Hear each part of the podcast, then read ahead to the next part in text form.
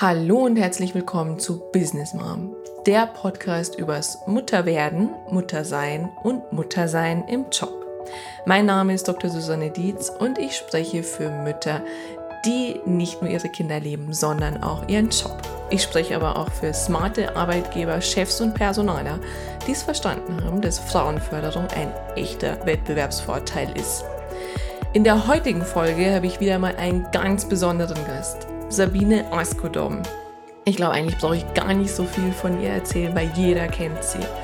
Sie war Journalistin bei Magazinen wie Eltern, der Freundin oder Cosmopolitan. Sie ist die weibliche Speakerin in Deutschland, die einfach mal so vor 15.000 Leuten auf die Bühne tritt und kein Lampenfieber hat.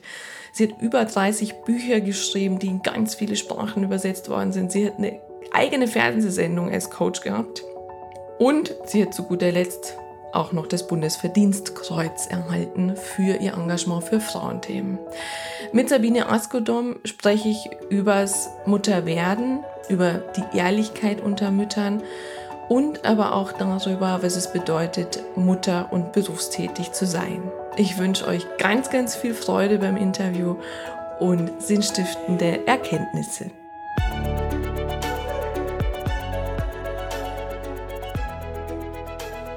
Willkommen, Sabine Askodom, heute in meinem Podcast. Hallo, freue mich.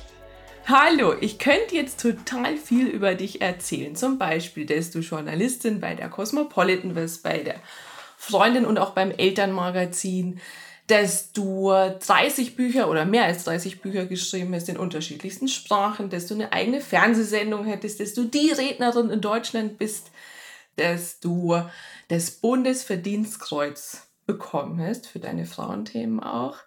Ja, und nicht zuletzt auch jetzt noch Malerin bist und sogar davon leben kannst. Aber all das möchte ich jetzt gar nicht erzählen am Anfang, weil ich würde gerne erzählen, wie wir uns kennengelernt haben, weil das so für mich was ganz Besonderes war. Und zwar war es so, das war die Veranstaltung bei René Barbonus, Inspiration am See. Und René hat mir diesen großartigen Vortragslot angeboten und meinte da schon, ja, aber sei dir sicher, das Publikum wird anspruchsvoll.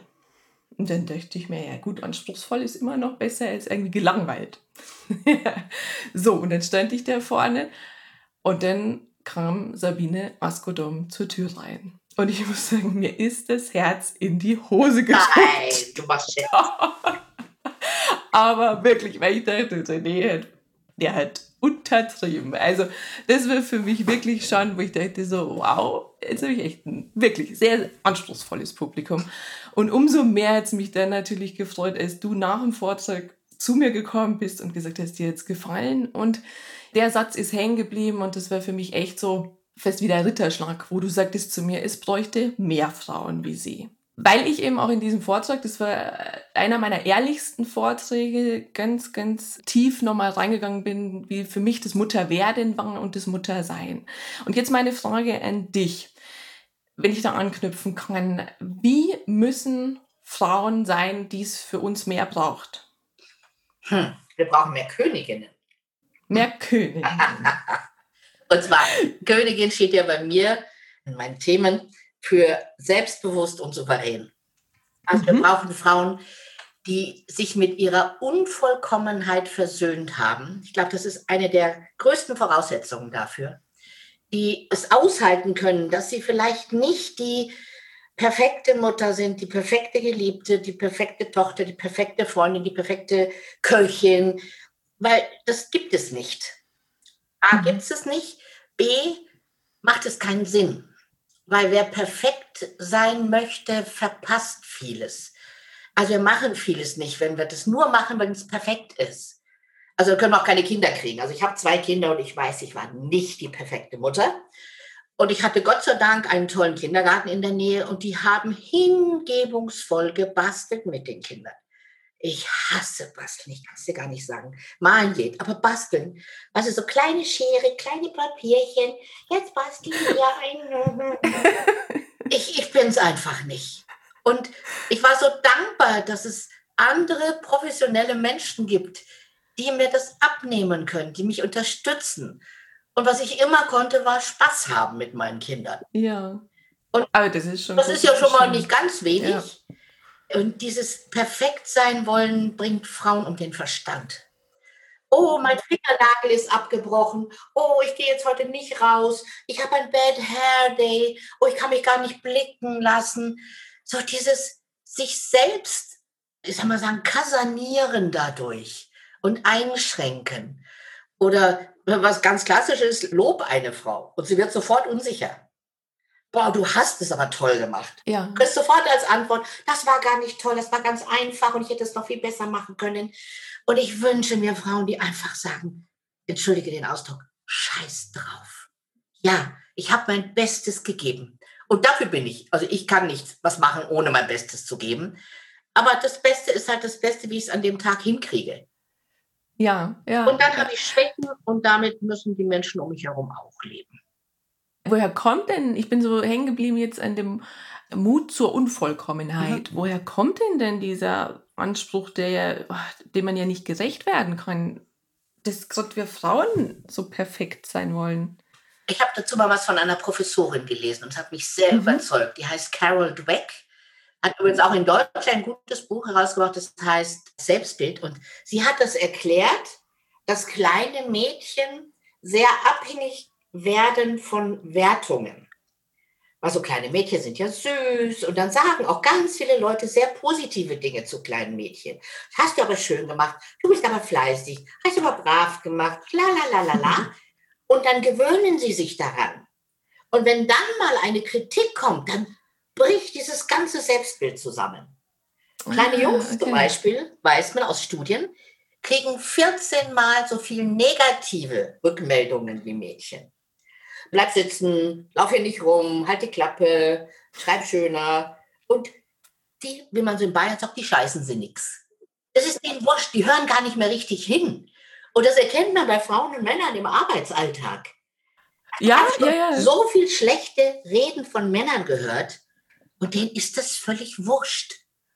Und viele Frauen, die wirklich was zu sagen hätten, gehen gar nicht erst auf die Bühne, weil sie denken, Ja. ich bin nicht gut genug. Oh nee, da muss ich noch mehr üben, da muss ich noch eine Ausbildung machen und brauche ich dies noch und jenes noch. Und das, dieses Gedankenbild hat mich total überzeugt. Also das Selbstbild des kleinen Mädchens wird auf Kritik ausgerichtet. Mhm. Jetzt nicht willentlich von Menschen. aber Ja, passiert. ja. Und immer diese 100% dann erreichen zu wollen. Oder ich kenne das auch eben bei den Frauen, die ich dann berate oder coache, wenn es darum geht, was Neues auszuprobieren. Oh, da muss ich erst noch eine Weiterbildung machen, da muss ich noch ein Buch lesen. Also so, Kennst du solche Weiterbildungs-Junkie-Frauen?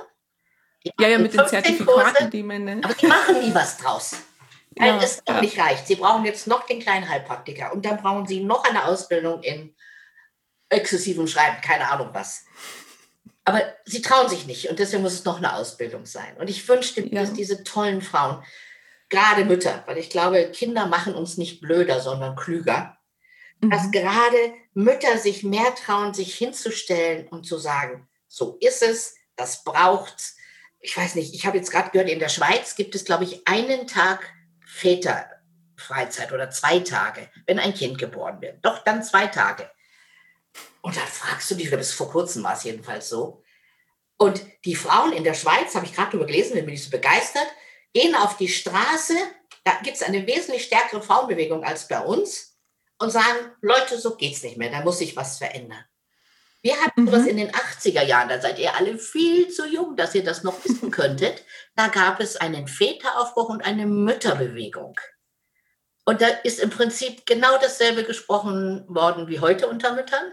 Mhm. Aber da gab es einen Ansatz einer Solidarität unter Müttern.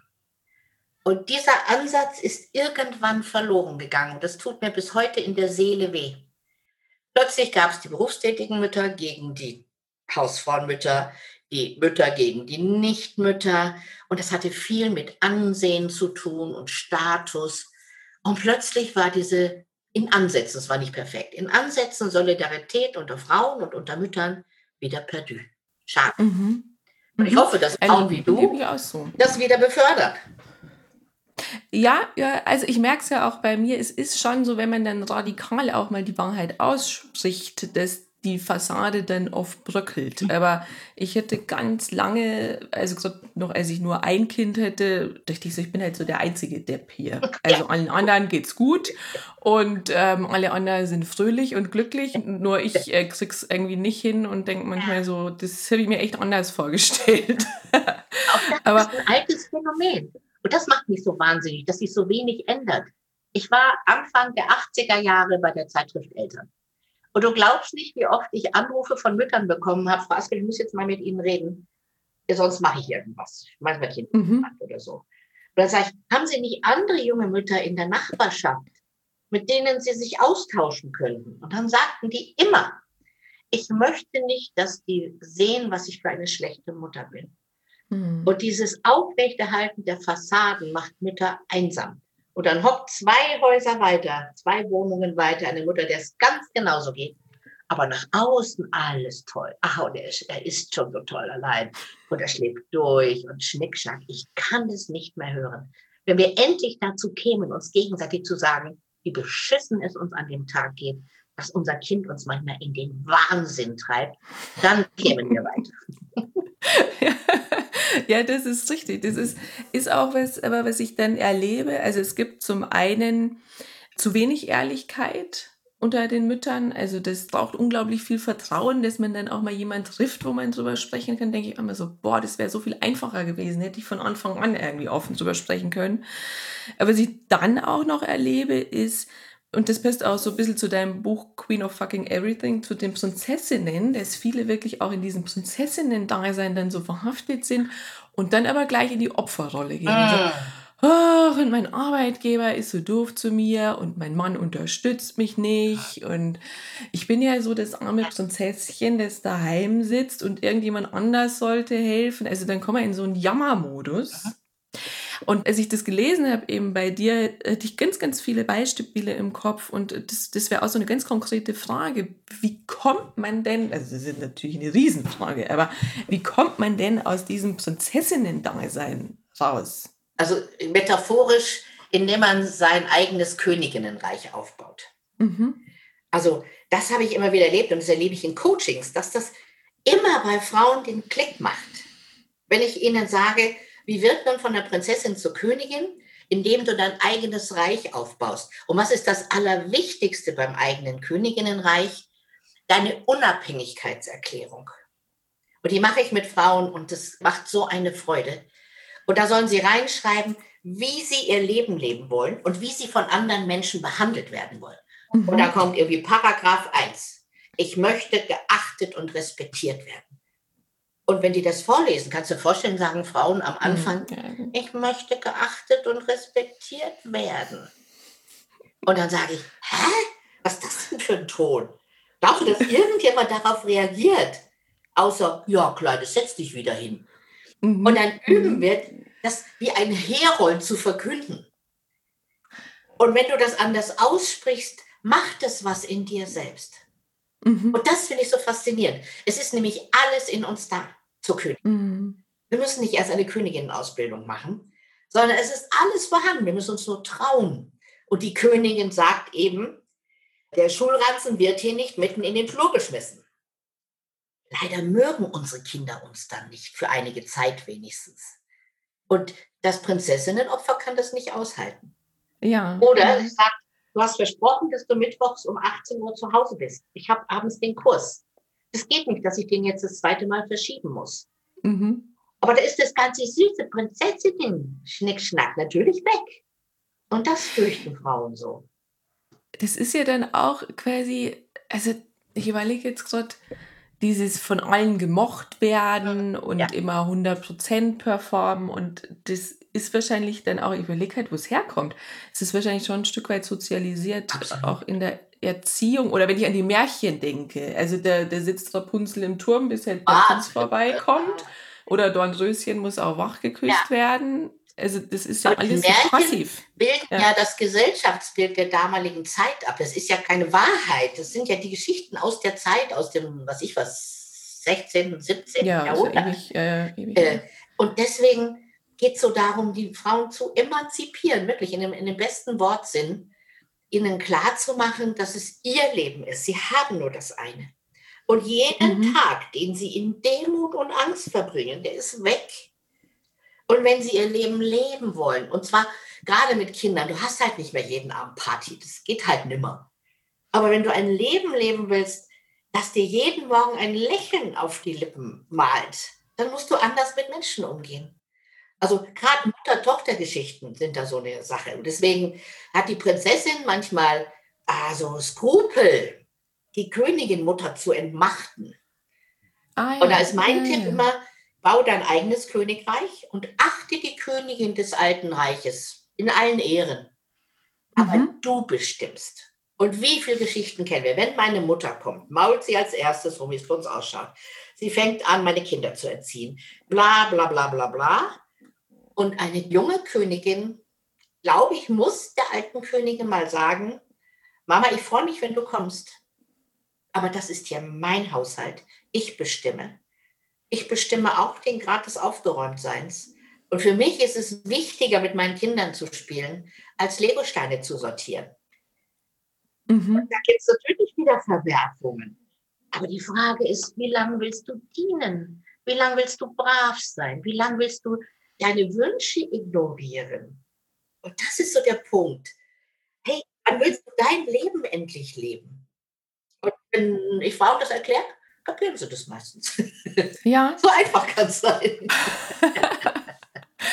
ich finde das jetzt gerade ganz spannend, weil ich mir dann so dachte jetzt, wenn ich an die Zeit gerade denke, als ich so ganz frisch Mutter war, also so, so das erste, zweite Jahr und ich habe es ja schon erzählt, wo ich so gezweifelt habe ja. an mir selber, ob ich jetzt total gaga bin, aber irgendwie Kinder oder das Kinderkriegen, das ja, nimmt uns ja sämtliche Illusionen an dem wir vorher gehaftet sind, an das wir geglaubt haben. Also ich finde, es ist ja eigentlich ein Geschenk, dass uns dann eben diese ganzen Luftschlösser mal auf den Boden knallen und wir dann das mal ziehen können. Nee, so ist es nicht. Also was ich auch oft erlebe, dass viele Mütter oder auch Väter denken, wir kriegen halt jetzt ein Kind, aber wir leben das Leben so weiter.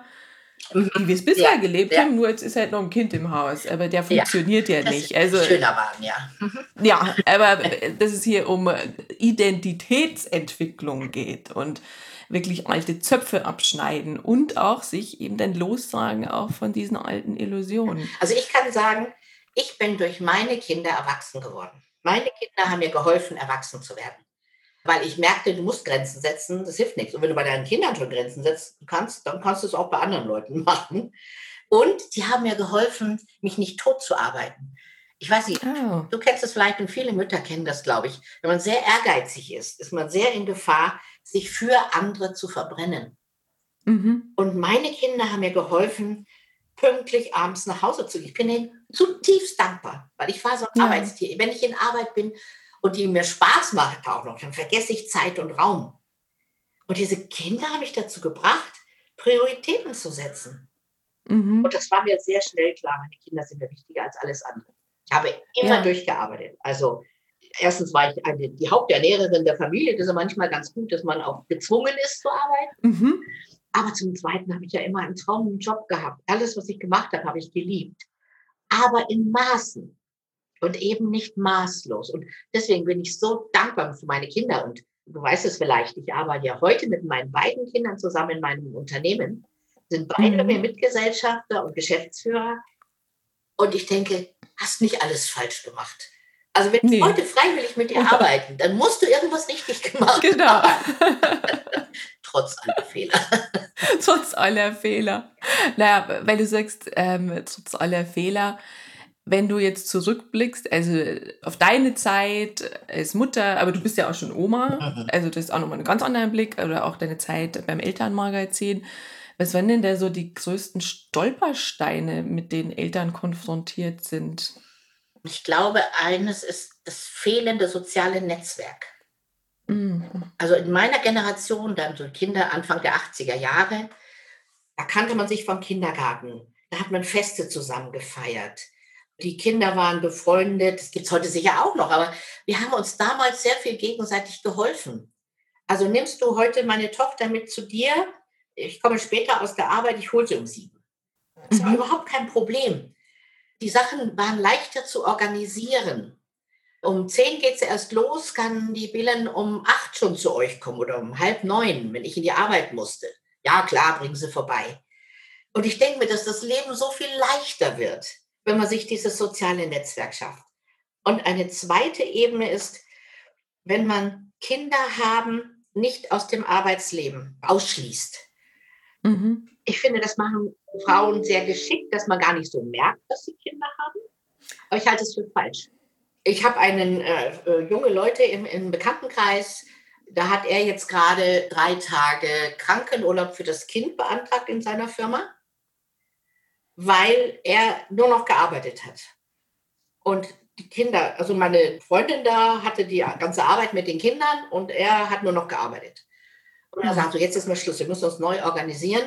Hat seinem Arbeitgeber gemeldet, mein Kind ist krank. Ein Kind hat immer irgendwas, Schnupfen, Husten, Heiterkeit. Mhm. Ja. und die beiden nehmen sich jetzt drei Tage Zeit, das neu aufzustellen. Und sowas finde ich toll. Und ja. Unternehmen müssen lernen, dass Menschen mit Kindern andere Ansprüche an Arbeitszeit mhm. haben an Rücksichtnahme.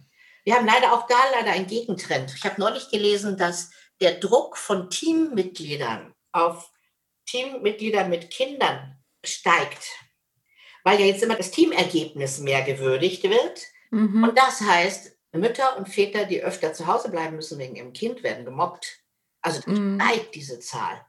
Und dann denke ich mir, da müssen wir was tun, da müssen Unternehmen was tun. Das darf nicht sein. Ja, ja. Was ich erlebe, ist halt, dass die Unternehmen diese Kurzfristigkeit nicht auf dem Schirm haben. Also lass es mal fünf Jahre sein, wenn du ein Kind hast. Aber dann ist diese Frau ja schon wieder gut einsatzfähig. Und vor allem dann, wenn die wirklich, mal, sag mal über zehn sind und oft dann schon gar nicht mehr so viel mit Mama und Papa zu tun haben wollen. Das kommt ja auch noch dazu. Aber dann sind die irgendwie verloren gegangen. Also die guten Frauen sind weg ja, und diejenigen, die resigniert haben, die sitzen da noch, aber die haben auch keine Lust mehr. Ja. Also, und ja. dann sagen sie, wir brauchen mehr Frauen in den Führungsetagen. Also da funktioniert ja irgendwas dann nicht mehr. Aber die können nicht nach oben kommen, wenn sie vorher schon frustriert sind.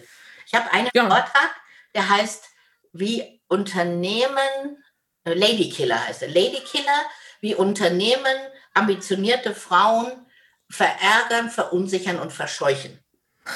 Ja. Und der ist tatsächlich, glaube ich, fünfmal gebucht worden von Unternehmen. und zwar immer vom Geschäftsführer. Und der wollte das hören. Und der wollte, dass seine mittlere Führungsebene das hört. Ich mhm. glaube, da, die nennt man ja auch die Lehmschicht. Ja. In dieser Lehmschicht, da ist halt der Konservatismus noch zu groß. Ja, ja. Und das weiß man eben, dass wenn Frauen das Gefühl haben, sie haben da keine Zukunft, dann gehen sie raus. Dann gehen, gehen nicht raus, weil sie ja. schwanger sind, sondern sie gehen raus, dass sie merken, dass sie als Schwangere keine Chance haben. Und ich kenne Dutzende von Geschichten. Nie wieder ein tolles Projekt gekriegt, in die Besenkammer gesteckt sozusagen, rausgezogen aus den spannenden Dingen, weil sie plötzlich einfach nur Mutter war. Ja, und ja. die Frauen gesagt, ich, äh, hier, ich arbeite meine 30 Stunden, ich bin da, ich übernehme Verantwortung. Aber ihre Führungskräfte haben ihnen das nicht mehr zugetraut oder sie wollten sie da nicht mehr haben, was auch immer. Mhm, mh. Also da ist so viel zu tun in Unternehmen. Ja, ja. Oh, und da bist du ja tätig. Also das ist ja, also du musst noch Jahre durchhalten, ne? Ich muss so, genau. Ich glaube, es ist ein langer Weg, aber bei den Frauen ist es dann nur, merke ich, dass halt am Anfang ist die Energie noch so groß und zu sagen, hey, ich kämpfe für meinen Job. Und dann gibt es aber halt auch noch dieses Mama-Dasein, was natürlich auch Energie kostet. Und irgendwann, also irgendwann wird jeder mürbe. Das ja. ist halt so, ja, ja äh, die, die blöde Wahrheit, aber wenn ich da jemanden im Coaching habe, dann suchen wir natürlich auch Möglichkeiten, wie kann ich woanders tätig werden. Und das ist für mich auch der Grund, warum viele natürlich auch selbstständig Klar. sich denn machen. Ich sage mal, dumme ähm, Unternehmen sind die Hebamme für selbstständige Frauen. das ist ein toller Satz. ja, weil sie die Besten verlieren. Die anderen bleiben noch. Aber sie verlieren ja. die Besten und die machen sich dann selbstständig und machen was, was ihnen Freude macht. Aber es ist natürlich ein Elend, wenn wir engagierte, ambitionierte Frauen in den Unternehmen verlieren. Wer soll denn was dann verändern da drin? Da beißt sich so ja. die Katze im Schwanz. Genau, ja. Und ich glaube, das ist, es ist einfach so, so dranbleiben. Es ist wirklich dranbleiben und auch, äh, und da sind wir Frauen aber auch wieder in der Verantwortung, offen zu sein, ehrlich zu sein, eben was du auch sagtest, nicht zum Chef so zu tun, ja, ich habe zwar jetzt ein Kind, aber ich bin ja trotzdem ja. voll und ganz. Weil das wäre so die Frage an dich, also die Killerfrage. Ist Vereinbarkeit überhaupt möglich? Mhm. Ja, aber da brauchen wir die Männer. Jetzt kommen genau die Männer ins Spiel. Solange mhm. die Männer nicht zurückstecken und so weiter arbeiten wie vorher, haben die Frauen keine Chance. Und mhm. solange die Männer nicht diese drei Tage Kinderkrankheitstage äh, nehmen oder sagen, sie wollen zurückstecken, sie wollen weniger arbeiten, solange wird sich null verändern. Dann mhm. können die Frauen immer nur gucken, wie sie in der gegebenen Situation sich durchlavieren. Es ist jetzt an der Zeit, dass die jungen Männer was machen. Ja, ja, ja. Ich erlebe so, dass die junge Generation, also wenn ich mit Studenten zu tun habe, dass da auch die Männer schon sagen, gar nicht mehr dieses, ja, diese Karriereambition Führung haben die ja auch nicht mehr so. Und ähm, sagen dann, nee, will ich auch nicht, will ja auch noch was von meinem Kind haben, aber es kommt so langsam schleichend. Also ich merke, die Kultur ist noch nicht so weit in den Unternehmen, dass sie es auch akzeptieren, weil die passen sich natürlich ja dann auch wieder an. Aber ich habe so Hoffnung, dass das so, so ein schleichender Prozess zumindest mhm, ist. Die Hoffnung habe ich auch seit fünf ja. Jahren. Ja. ich denke so ein bisschen ja. deprimiert. Aber ich glaube eben, es, wir müssen mit unseren Männern, mit denen wir Kinder haben wollen, auch Tacheles reden. Ja, und sagen, du, ja. ja. ich will schon Kinder mit dir. Aber hier ist der Vertrag quasi. Das ist auch wieder so diese Einstellung Königin. Ja. Sondern wenn wir zusammen Kinder haben, möchte ich, dass das so und so geteilt wird. Bist du bereit, ja, Abstriche zu machen. Natürlich ist das eine Einschränkung. Mensch, ich könnte ja. Karriere machen, ich könnte nach Ottawa, nach Honolulu. Verstehen wir ja alles, fand ich auch immer spannend. Ja, ja. Aber anders werden wir die Männer nicht dazu kriegen, fürchte ich. Und es ist verführerisch, in so einem Männerteam zu sitzen und dann wird ja klar gemacht, Sie sind unsere Hoffnung, Herr Müller, aber wir brauchen Sie ganz und gar. Und Herr Müller vergisst alles, was er seiner Liebsten mal nachts versprochen hat. Mhm. Hm, ja, ja. Und dann kämen wir auf dieses große Thema Beziehung auch noch, was ja auch oh, durch ja. Elternwerden erschüttert wird, beziehungsweise desillusioniert wird. Ähm, aber das wäre wahrscheinlich ein anderes Riesenthema. Das müssen wir uns zweiten Ich glaube, sehe das an jungen Paaren, sie müssen dringend was für ihre Liebe tun. Weil die gehen ja. unter, unter diesem Alltags kotzenden Kind und die Lehrerin hat gesagt, wir müssen wieder 30 Seiten ausdrucken oder was weiß ich. Ja, ja. Also, also ich habe mir jetzt angewöhnt, ich bin ganz oft jetzt am, am Sonntagnachmittag bei meiner Tochter, die hat drei Kinder. Und dann haben wir es jetzt so geregelt, meistens, also wir essen meistens zusammen mittags und dann spiele ich mit den Kindern was und die Eltern gehen eine Runde spazieren. Stunde ungefähr. Oh. Und wir haben alle das Gefühl, uns tut's gut. Die Kinder freuen sich, dass die Oma mit ihnen was macht. Hinterher spielen wir alle zusammen noch eine Runde Karten oder sowas. Aber so gemeinsam Kopf auslüften. Ich glaube, das muss sich jedes Elternpaar organisieren. Ja, Weil irgendwann ja. wird es zur Zweckgemeinschaft und das wäre schade. Ja, und das ist dann dieses klassische Auseinanderleben, gell? Das ist, ja. Und es ist, da sind wir wieder bei dem Punkt, den hätte ich gerade schon im Kopf, das, da sind wir Mütter, glaube ich, auch wieder so dieses, wir denken immer, nur wir könnten die Kinder bestmöglich betreuen. Also die Oma könnte es mit Sicherheit genauso, beziehungsweise ich erlebe es auch bei meinen Kindern oft, dass die sehr viel fröhlicher sind beim Opa, weil der natürlich ganz andere Sachen macht. Da werden da auch dann die Nudeln aus dem Topf gegessen und so. Aber es ist auch okay und das gleiche aber auch mit den Männern. Also dass wir da ja auch oft, wir Mütter so, ja nee, das mache ich. Also mach du mal deinen Job. Also ich glaube, da müssen wir einfach noch mehr, mehr loslassen auch. Oder wir machen das so, aber dann dürfen wir nicht jammern. Also ich, ja, wenn eine Frau kommt und sich sagt, ey, ich habe einen Sponsor gefunden, ich habe ein herrliches Leben zu Hause, ich will nicht mehr arbeiten, das hat mir eh keinen Spaß gemacht. Ja, dann Halleluja, dann kann man nur hoffen, dass es hält. Aber dann darf es auch nicht jammern. Dann will ich auch nicht hören, genau. nee, ich war jetzt so lange zu Hause und habe immer alles gemacht. Wir zahlen alle einen Preis. Also dann ja. rechtzeitig wach werden und denken, ist das das Leben, was ich mir vorgestellt mhm. habe? Wenn ja, bitte genießen. Also wer bin ich denn, dass ich Frauen vorschreibe, ob sie arbeiten müssen oder nicht? Ja. Aber dann bitte macht's Beste draus. Ja, es ist wirklich so diese bewusste Entscheidung. Mhm, Finde ich auch. Ja, also, dass man sagt, äh, nee, ich will auch nicht arbeiten. Also die, die Fälle kenne ich auch Ja, und da merke ich auch, die sind sehr mit sich im Reinen. Also das ist auch in Ordnung. Nur die es nicht bewusst entschieden haben, die entschieden wurden Ja, ja. sozusagen. Und Das- fühlen sich dann als Opfer. Ja, das ich habe ist keine das Chance Schwierige. gehabt und ich komme ja nicht zurück in meinen Beruf nach 15 Jahren, komischerweise. Ja. Bisschen mitdenken. Ja, da habe ich jetzt noch den Satz von dir im Kopf aus dem Buch auch, Queen of Fucking Everything. Love it, change it or leave it. Ja. Und den habe ich auch schon seit Jahren so, der mich begleitet. Der ist so unglaublich pragmatisch. Jetzt dachte ich mir aber ganz konkret, wenn ich jetzt gerade so eine frisch gebackene Mutter bin und denke mir so, boah, ich habe es mir echt anders vorgestellt, es ist anstrengend, das mit dem Job läuft nicht so. Wie kann ich denn diesen Satz denn gut anwenden? Also, ich fange immer bei Leave It an. Mhm. Willst du dein Kind zur Adoption freigeben, die von meinem, deinem Mann scheiden lassen und kündigen? Mhm. Aber der sagen 99,9 Prozent der Mütter, nein, aber das kann ich doch nicht. Ich sage, doch, das könntest du, aber du willst es nicht. Mhm. Dann geht Mhm. Change. Was kannst du verändern, dass es euch allen besser geht? Und dann fängt es an. Absprachen, Grenzen setzen, Hilfe äh, einholen, sich Verbündete suchen, bla. Und dann kommt Love It. Und Love It heißt für mich in meiner Wahrnehmung, nimm an, was nicht zu ändern ist. Das ist übrigens auch noch Mhm. Change, ändere deinem, dein Mindset. Mhm. Also wenn ich drei kleine Kinder habe, weiß ich, dass ich manche Dinge nicht machen kann im Augenblick. Ja. Und dann heißt es, den Mindset zu ändern. Früher nannte man das übrigens altdeutsch Einstellung. Und dann muss ich an meiner Einstellung was machen. Also, ich wollte diese Kinder, ich habe nicht gewusst, was auf mich zukommt. Und ich sage manchmal, Gott sei Dank. ja. Und jetzt will ich das Beste daraus machen. Ich will fröhliche Kinder. Ich will Freude in meinem Leben haben. Ich möchte meinen Mann nicht verlieren. Ich möchte mit ihm schöne Zeit haben. Was kann ich tun? Dann Mhm. kann ich vielleicht noch was verändern, auch im Kopf. Es ist so und nicht, oh, wäre es doch anders.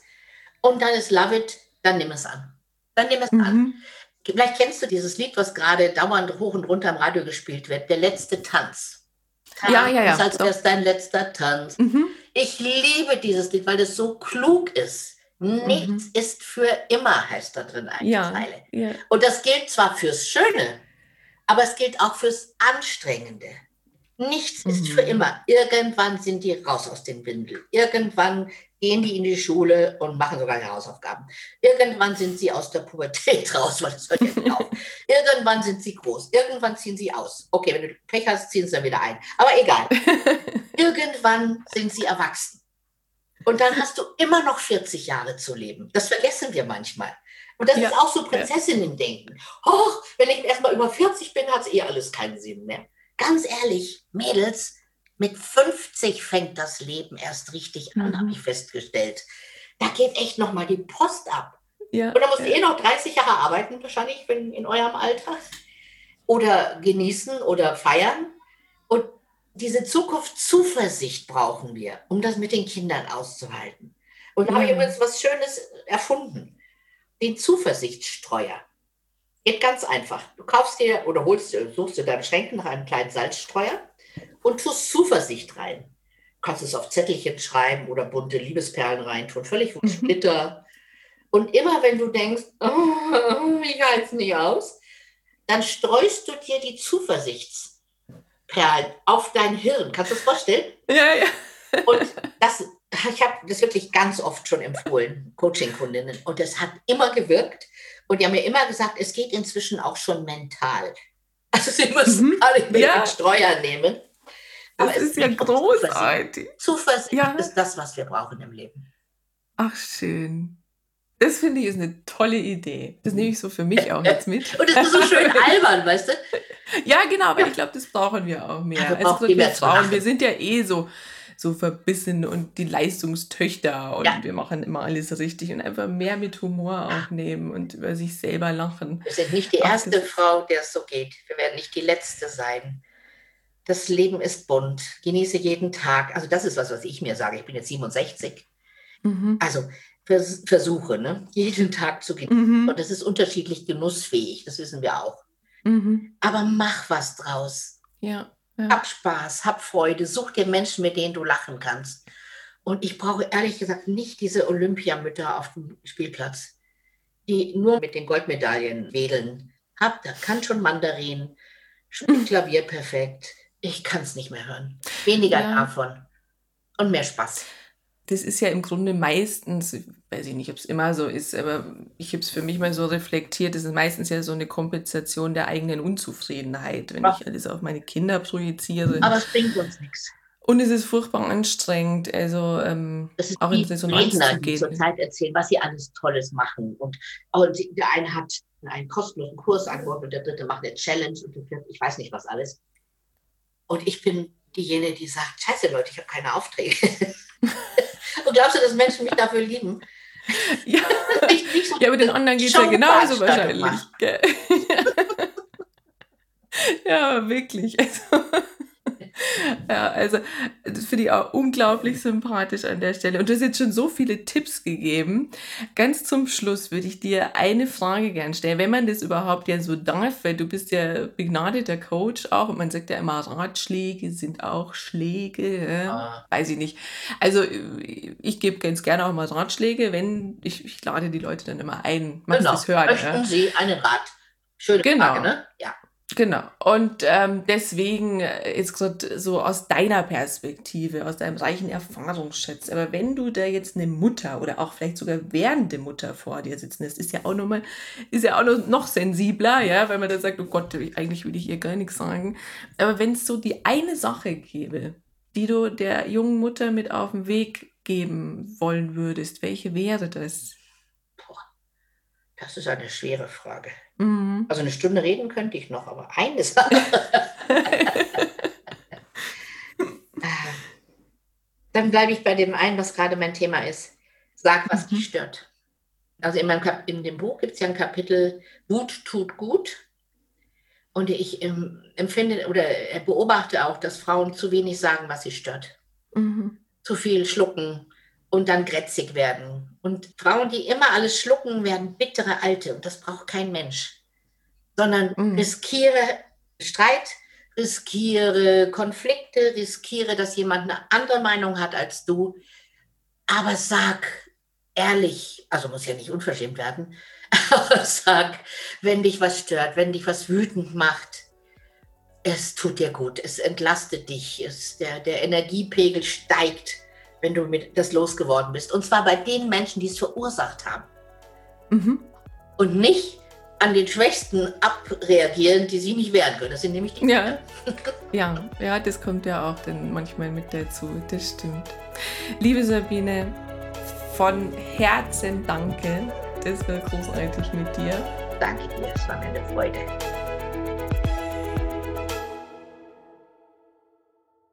Von Herzen danke, dass du wieder mit dabei warst. Wenn du mehr zu Business Mom erfahren willst, dann besuch mich doch einfach auf Facebook, Instagram, LinkedIn oder Xing oder geh direkt zu meiner Business Mom Website unter www.businessmom.de.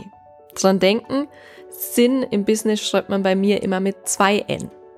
Dort findest du alles zu meinem Podcast, zu mir und meiner Person, meinen Beratungen, Seminaren, Coachings, Büchern und auch Vorträgen. Ich freue mich auf dich.